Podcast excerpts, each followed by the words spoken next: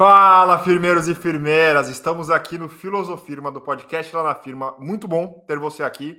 E hoje a gente traz um tema super bacana. Então solta a vinheta que eu já vou contar. Muito bem, galera. A igualdade de gênero cada vez mais é demandada pela sociedade do século XXI.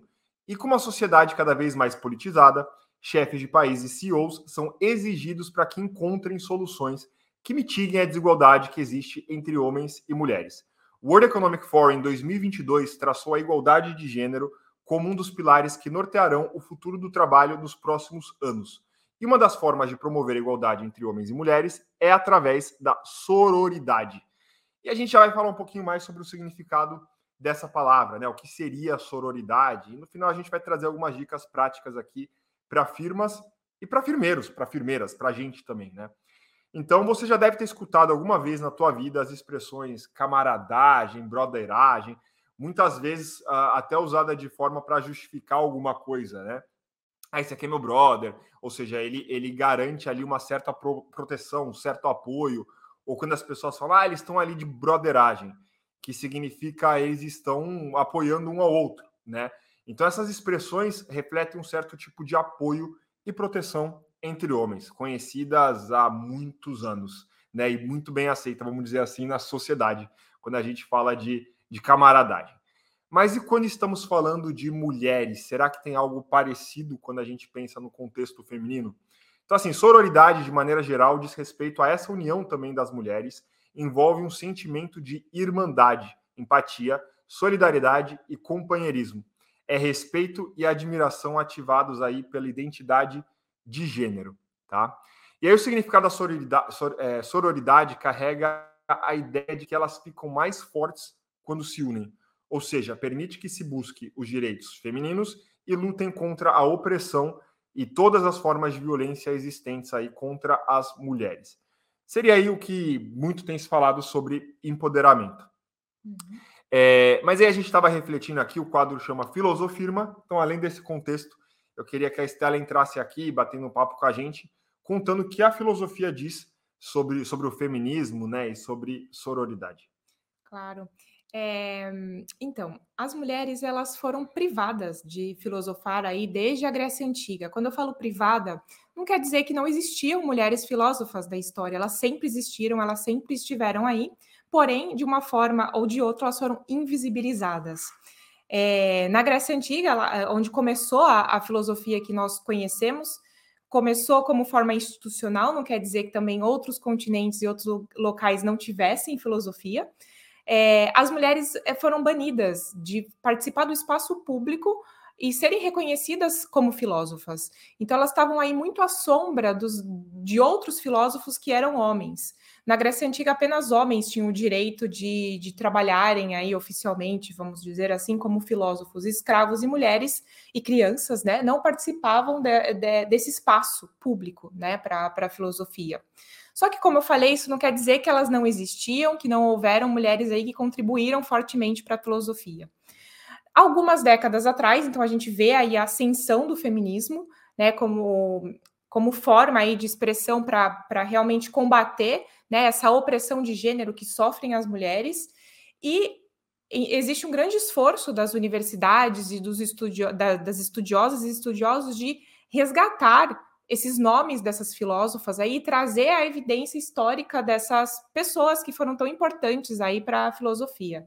É, a Simone de Beauvoir e a Ana Arendt, quando a gente olha grandes nomes femininos, elas foram nomes aí europeus, né, que, que contribuíram para para a filosofia, e aí sim elas já são muito mais conhecidas, porque elas começaram a trazer a questão do gênero, a questão da, da opressão feminina, né, para a discussão realmente, mas elas são realmente muito recentes quando a gente olha que a filosofia documentada tem mais de, de dois mil anos.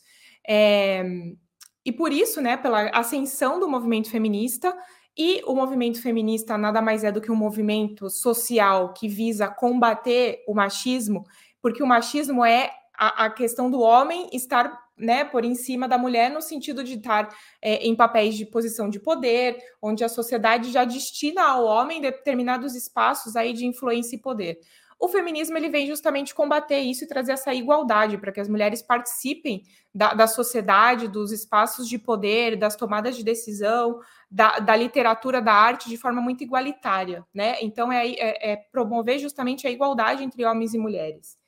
E a sororidade vem, vem por isso, justamente. É como uma, uma forma mais, uma ferramenta mais, né, para combater de fato o machismo. E quando a gente fala da broderagem, que é a, o que o Caio falou no início, né, que os homens eles já se reconhecem como grupo social, é justamente porque é um grupo social que está em evidência, é um grupo social que, que sabe que, querendo ou não, eles têm determinados privilégios, e isso mora no inconsciente coletivo das pessoas. Então, essa questão de eu sou teu brother e a gente vai se proteger, ela já vem quase que intrínseca na amizade masculina. E na feminina, por conta da mulher ter sempre aí sofrido machismo durante é, tanto tempo, é, foi muito colocada a rivalidade entre mulheres, né? Que as mulheres precisam aí ser rivais, é a questão da crítica feminina. Então, a sororidade vem justamente para a gente combater isso, né? Combater essa rivalidade é, feminina. Vou até trazer um exemplo aqui que eu estava pensando. É, não sei quem viu a cobertura da, da Copa no Sport TV e a Débora Seco participou da cobertura da, da Copa, né? E eu lembro que eles estavam falando exatamente quem participaria, quem seriam os comentaristas, os artistas que estariam envolvidos ali. E aí a, a Débora Seco, a primeira participação dela, enfim, ela começou a chamar atenção pela roupa. E ela estava hum. no espaço como comentarista, né? E a galera começou a criticar a, a, a, roupa que ela vestia, as roupas que ela vestia, né? Porque cada vez ela parecia diferente e tal. E, e bom, e aí eu fui olhar uh, os comentários, né? Galera, rede social é isso. Você tem gente que gosta do post, eu, uh, tem posts que eu olho e depois eu vou lá olhar os comentários, muito mais como um estudo social. E aí eu vi o volume de críticas de mulheres a Débora Seco, né? Ah, veja se isso é roupa, ela tá lá para comentar futebol, não deveria, sei lá, tá usando um top, não sei o quê. Então, quando você traz essa questão da rivalidade, uhum. isso aparece de forma muito natural, né? Tinham outros comentaristas ali, mas eu vou escolher eu, né, entre aspas, sociedade, vou escolher a figura feminina para tecer uma, uma, uma série de críticas que não estão vinculadas à atividade principal dela, que seria os comentários, seria o entretenimento. E ela justamente né? estava participando de um espaço dominado pelo público masculino, desde sempre. Exatamente. Então, quando a mulher participa, Exatamente. quando ela começa a entrar nos espaços que sempre pertenceram aos homens, essa questão que eu falo que mora no inconsciente coletivo machismo é, é, vira evidência, porque a própria Simone de Beauvoir, lá na França, né, do, da década de 60, 70, quando ela ia expor as obras dela, falavam dos as perguntas das pessoas era sobre o relacionamento da, da Simone e não sobre as obras que a Simone produzia. E ela justamente estava falando do espaço da mulher na sociedade. Então, isso acaba acompanhando a mulher, infelizmente, aí em todos os âmbitos, quando a gente começa a entrar em espaços masculinos. E o que, que é importante? Por que, que a sororidade é importante? Para que a gente se reconheça como grupo oprimido, em primeiro lugar, e que a gente possa, pouco a pouco, combater. Então, se eu já participei de uma situação de estar numa empresa, né, numa empresa onde uma pessoa estava sendo discutida para um cargo de liderança, e eu escutei que ela não se vestia adequadamente para estar naquele cargo de liderança eu tenho certeza que se a discussão fosse sobre um homem, jamais seria vinculada à roupa que ele vestiria na empresa ou não. Então, essas, né, essas frases, ou essas nuances, ou essas situações, é. é justamente que a gente precisa combater. Precisa combater como mulher, porque somos, formamos parte do mesmo grupo, mas que os homens também tenham a consciência do que é sororidade, para que eles possam também combater isso se eles percebem né, que existe aí alguma situação de opressão. Uhum. E reconhecer seus próprios privilégios também, saber que né, é importante sim determinadas ações das empresas para que as mulheres de fato comecem a ocupar espaços de poder. Com certeza. Eu queria trazer outro exemplo que eu lembrei agora, enquanto a Estela está falando, vai pipocando na minha cabeça aqui alguns exemplos. Recentemente a gente viu a, a posse do atual presidente uh, e do vice-presidente. E a esposa do, do vice-presidente, eu não vou lembrar exatamente quantos anos ela tem aqui, não me marcou isso, mas o que me marcou desse exemplo que eu vou trazer é que colocaram uma foto, né? Então, do, do, do Lula, da Janja, do, uhum. do, Alckmin, da esposa dele, que eu também não vou lembrar o nome é a Lu agora. Alckmin. A Lu Alckmin, perfeito, obrigado. E aí, uh, os comentários nas redes sociais eram: nossa, mas é sério que ela tem essa idade X, eu não lembro a idade dela. Uhum. Que ela tem essa idade, parece que ela é muito mais jovem, ela tá de parabéns e tal. E, e isso tomou uma proporção absurda. Isso foi numa página específica de memes. E, enfim, eu, como lá na firma, cheguei lá e falei, galera, é, faz sentido a gente ficar discutindo idade versus aparência em 2023, né? Independente aqui de política, de partidos, eu tô, poderia ser um artista, né? Estou trazendo exemplo da política. Assim como o Macron assumiu é, na França também. Assim como o exemplo do Macron. A, o comentário era sobre a, a idade da mulher. Sobre a idade da, uhum. da, da, esposa dele. Então, assim, para a gente ver que às vezes a gente escorrega nesses comentários, a gente, eu falo sociedade, né? A gente escorrega nesses comentários sem tanta reflexão. E aí, quando você para para olhar a, a figura completa, você fala, cara, tem mais de 25 mil likes, talvez aqui esse post com mais de mil comentários de pessoas discutindo a aparência e idade da, da, da, da Lu Alckmin. Aí você fala, estranho, né? Assim, é, é, é, é esse tipo de educação que a gente está desenvolvendo, é isso que a gente quer, é isso que a gente vai propagando nas redes sociais. Uhum. Então é importante a gente também estar tá atento e quando a gente observa algo do tipo, se manifestar, comentar, claro, sempre com muita educação, mas falar, olha galera, será que faz sentido esse tipo de conteúdo nesse, nesse contexto, nesse momento, né? Então é, é importante é, se aliar nesse, nesse sentido. Uhum.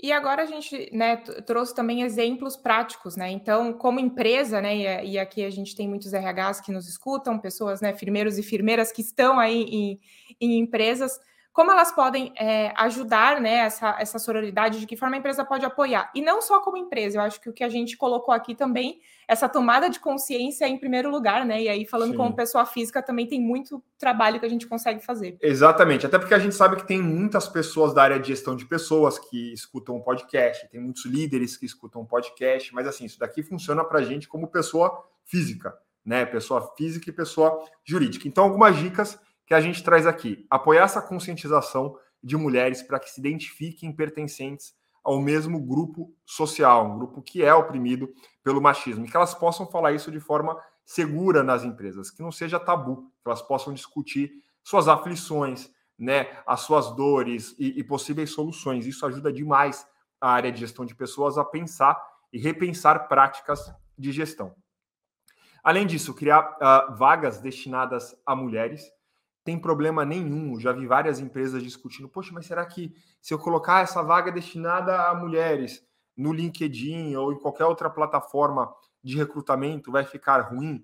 Não, porque as empresas elas têm estratégias muito claras de diversidade e inclusão. E se elas identificam que, por exemplo, tem poucas mulheres em cargos de alta liderança e ela tá e a empresa está divulgando uma vaga de alta liderança, por que não aquela vaga específica ser destinada a mulheres? Né? Isso funciona também para processos de promoção.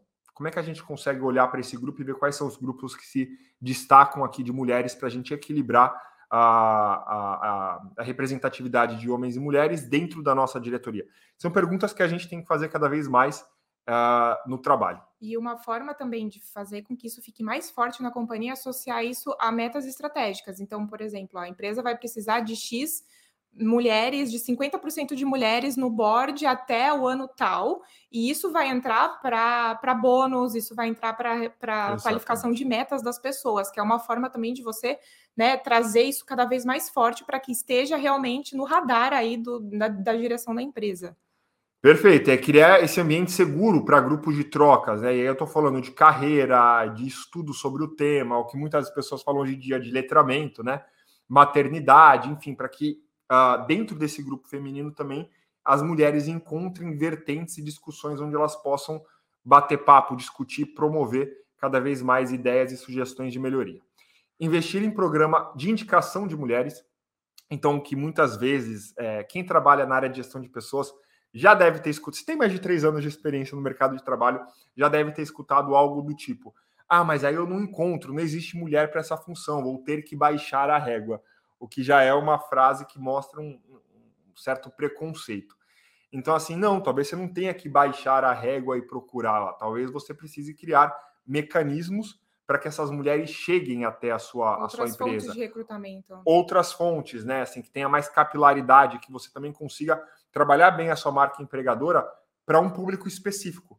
Né? Assim como as empresas trabalham marca institucional para nichos específicos, como é que eu trabalho minha marca empregadora para nichos específicos, para grupos específicos também. Isso é extremamente é, estratégico. Não dá para ficar naquele hunting de, de 1900 e bola. Uh, fomentar o consumo de trabalhos femininos, ou seja, com produtos, serviços, arte, né? Então, de quem você está consumindo, quem está produzindo, quem faz esse serviço, tem uma mulher por trás, sim ou não? E muitas vezes, cada vez mais que esses movimentos vão crescendo, isso faz parte do, uh, da, da, conscientização do consumidor, uhum. né? Eu vou comprar de marcas que de fato fomentem a diversidade, a inclusão, a igualdade. Se eu perceber nas redes sociais ou de alguma forma eu entender que aquilo tudo é um marketing, um papo furado, essa marca já não me representa mais. Ou essa marca não está ligada aos meus valores, logo eu não consumo. Então, quando a gente fala de todas essas questões, claro, é, são importantes por uma vertente de, de, de, ética e justiça, né? Vamos dizer assim, porque não deveríamos uhum. ter um gênero prevalecendo. E também a gente fala dessas questões porque, em termos de estratégia para os negócios e para as organizações, é importante né, que eles consigam atender seus públicos porque a empresa precisa ser um extrato da sociedade, senão ela não consegue atender a sociedade da melhor maneira. Com certeza. É, e, e, é isso, acho que a questão de consumir né, é, trabalhos femininos, né, no sentido de livros, literatura, produto, a própria filosofia tem feito esse resgate também de estudos é, de mulheres para trazer aí evidência, né? Porque elas ficaram esquecidas, então é retomar realmente é, essa questão do estudo feminino. E, né, como eu citei aqui os nomes das mulheres que, que trouxeram aí relevância, tanto a Ana Arendt como a Simone de Beauvoir, seria uma boa forma de começar para quem se interessa por filosofia a consumir obras femininas. Boa, boa, perfeito, sensacional, galera. Queria pedir para vocês, se você curtiu o episódio, não deixe de colocar a sua avaliação na plataforma de streaming que você está escutando aí. Fale para a gente como é que você percebe essa questão de sororidade na sua empresa. Pode ser um direct, anônimo, não tem problema. É mais para a gente manter esse diálogo vivo. É, mas conta para a gente como é que você enxerga a sororidade, ou se você enxerga muito mais clara a questão aí da broderagem, da camaradagem, uh, se há um longo caminho para o desenvolvimento dessas ações que a gente falou nas suas firmas ou na sua, na sua firma ou não. Enfim, bora manter esse papo aquecido, porque a ideia é a gente gerar cada vez mais diálogos sobre o mundo do trabalho, beleza? Obrigadão por estar aqui. Não deixe de avaliar e de compartilhar com a galera da tua área, beleza? Best regards. Deixa o teu best regards. Best regards. Até mais. Tchau, tchau.